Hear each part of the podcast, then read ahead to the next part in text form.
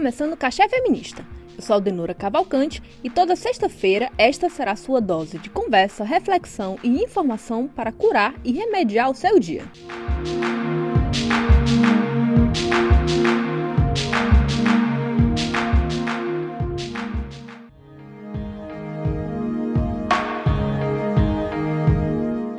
As ruas, palco da maior festa popular do Brasil, permaneceram vazias durante toda a semana. Não tivemos bloquinhos, desfiles no sambódromo, reencontro com amigos, nem fantasias e muito menos glitter. Todos os registros do Carnaval de 2021 marcam na nossa memória os silêncios da avenida e a saudade que estampou os jornais. Iniciamos o Cachê Feminista de hoje sob os resquícios do carnaval que não aconteceu e convidamos você para mergulhar nesse momento de saudade da maior e melhor festa de rua que conhecemos, o Carnaval Brasileiro. Vem com a gente!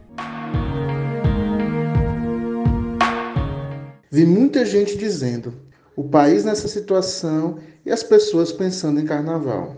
Mas essa sempre foi a essência do carnaval.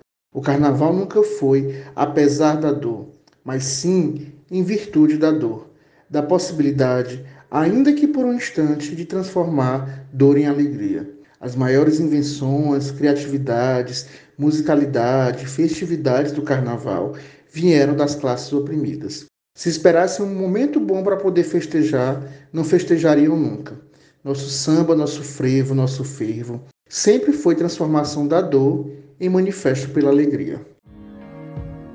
O áudio que escutamos agora é do Lucas Vieira, que em uma publicação no seu perfil nas redes sociais resumiu o sentimento vivenciado sem o carnaval. As aglomerações nesta data festiva foram proibidas em 2021, em razão da pandemia da Covid-19. Apesar da fase de vacinação ter começado, os casos diagnosticados e as mortes registradas aumentam a cada dia, e esta foi uma medida tomada para evitar o agravamento dessa situação que segue sendo assustadora e ao mesmo tempo muito triste e dolorosa. Diante da maior tragédia de todos os tempos, não temos mesmo o que comemorar, mas fica em nossos corações a saudade de tudo que o carnaval representa no país. O manifesto político e de alegria que reivindica anualmente o espaço das ruas, que é do povo por direito.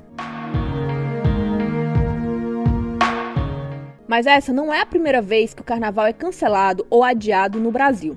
O fato já aconteceu em dois momentos anteriores, em 1892 e em 1912.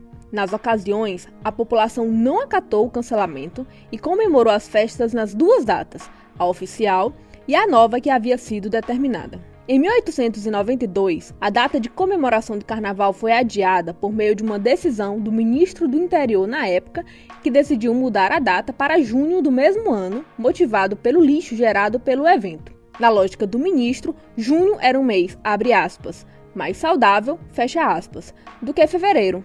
A população não respeitou a decisão e pulou o carnaval nas duas datas.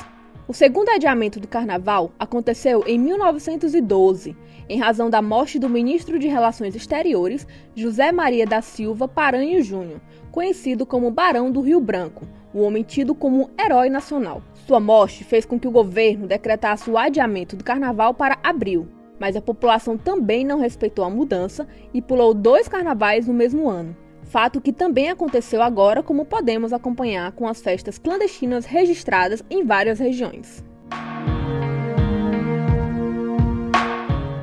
A história do carnaval no Brasil começa desde o período colonial, sendo uma herança trazida pelos portugueses, mas que recebeu forte influência da cultura indígena e africana incorporados pelos escravos no país. Com a combinação de culturas recebendo maior influência da cultura afro-brasileira, a festividade se consolidou como a maior festa popular do Brasil, sendo uma mistura de ritmos, cores, ritos e costumes. A festa torna-se ainda instrumento de resistência e celebração cultural de grupos que ainda são negligenciados dentro da nossa sociedade, sendo fundamentalmente importante para manter viva, sobretudo, a cultura negra nas celebrações brasileiras, um momento que possibilita o negro a se enxergar positivamente e ter orgulho de si, das suas produções e da sua cultura. O carnaval que celebramos anualmente é uma festividade fruto das criações e celebrações de grupos secularmente oprimidos. É reivindicação do desejo de felicidade e de luta contra a discriminação social